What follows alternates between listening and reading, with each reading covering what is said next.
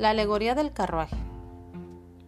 Un día de octubre, una voz familiar en el teléfono me dice, Sal a la calle, hay un regalo para ti. Entusiasmado, salgo a la vereda y me encuentro con el regalo. Es un precioso carruaje estacionado justo frente a la puerta de mi casa. Es de madera de nogal lustrada, tiene herrajes de bronce y lámparas de cerámica blanca. Todo muy fino, muy elegante, muy chic. Abro la puertezuela de la cabina y subo.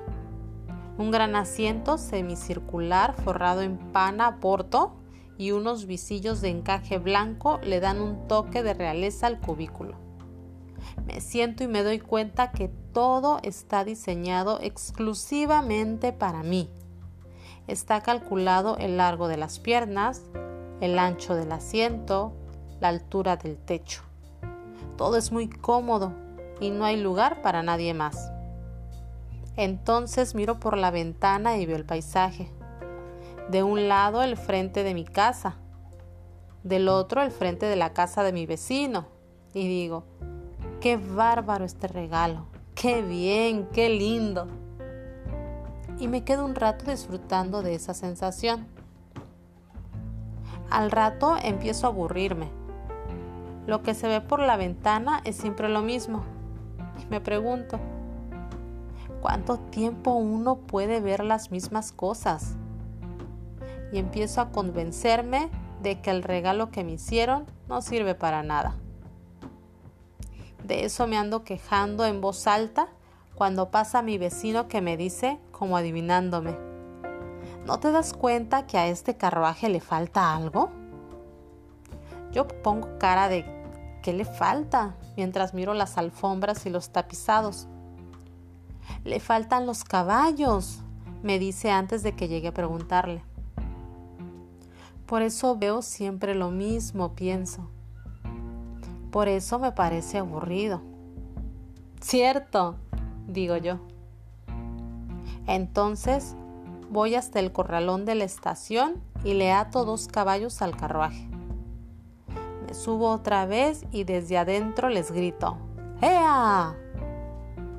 El paisaje se vuelve maravilloso, extraordinario, cambia permanentemente y eso me sorprende.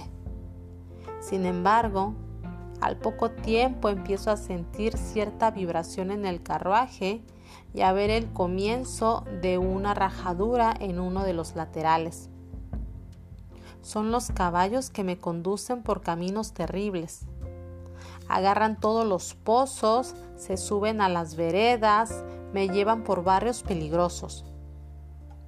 Me doy cuenta que yo no tengo ningún control de nada. Los caballos me arrastran a donde ellos quieren. Al principio, ese derrotero era muy lindo, pero al final siento que es muy peligroso.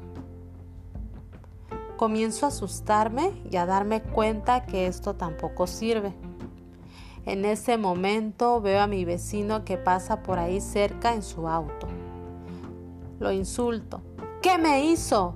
Me grita. Te falta el cochero. Ah, digo yo. Con gran dificultad y con su ayuda, sofreno los caballos y decido contratar un chofer. A los pocos días asume funciones. Es un hombre formal y circunspecto, con cara de poco humor y mucho conocimiento. Me parece que ahora sí estoy preparado para disfrutar verdaderamente del regalo que me hicieron. Me subo, asomo la cabeza y le indico al cochero a dónde ir. Él conduce, él controla la situación el decirle la velocidad adecuada y elige la mejor ruta. Yo, yo disfruto el viaje. Hemos nacido, salido de nuestra casa y nos hemos encontrado con un regalo, nuestro cuerpo. A poco de nacer, nuestro cuerpo registró un deseo, una necesidad un requerimiento instintivo y se movió. Este carruaje no serviría para nada si no tuviera caballos. Ellos son los deseos, las necesidades, las pulsiones y los afectos. Todo va bien durante un tiempo, pero en algún momento empezamos a darnos cuenta que estos deseos nos llegaban por caminos un poco arriesgados o a veces peligrosos, y entonces tenemos necesidad de sofrenarlos. Aquí es donde aparece la figura del cochero. Nuestra cabeza, nuestro intelecto, nuestra capacidad de pensar racionalmente.